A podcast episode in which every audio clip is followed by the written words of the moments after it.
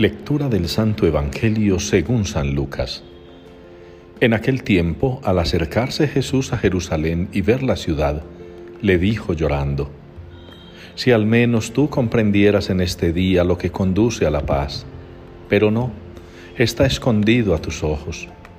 Llegará un día en que tus enemigos te rodearán de trincheras, te sitiarán, apretarán el cerco, te arrasarán con tus hijos dentro, y no dejarán piedra sobre piedra, porque no reconociste el momento de mi venida.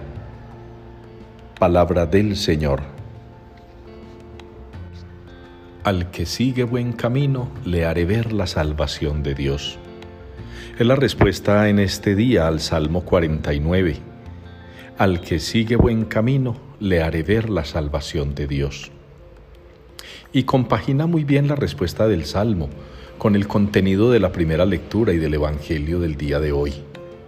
En esa primera lectura, ese testimonio de aquel gran hombre que fue capaz de desafiar a quien le imponía una religión diferente, a quien le obligaba a un culto diferente, a quien quería llevarlo a la fuerza a contradecir aquello que durante tantos años había vivido, como es su fe en Dios, en Yahvé esa decisión valiente de enfrentarse con el que lo obliga al mal, con el que lo obliga a traicionar al Señor.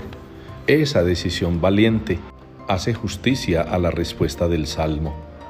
Y de igual manera en el Evangelio, el testimonio de Jesús mismo llorando sobre Jerusalén, lamentándose de que no lo escucha, de que no comprende que ha llegado, de que no ve en él al Mesías. Ese llanto de Jesús sobre la ciudad que él tanto quiere manifiesta también aquello que el Salmo nos propone como reflexión. Hay que seguir el buen camino, hay que seguir el camino de Dios, hay que seguir la senda que Cristo mismo es. Él lo ha dicho, yo soy el camino.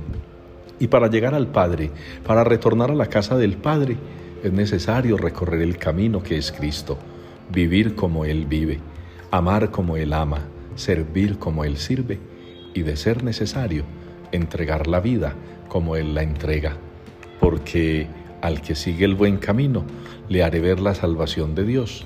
Es lo que todos nosotros debemos aprender y experimentar cada día.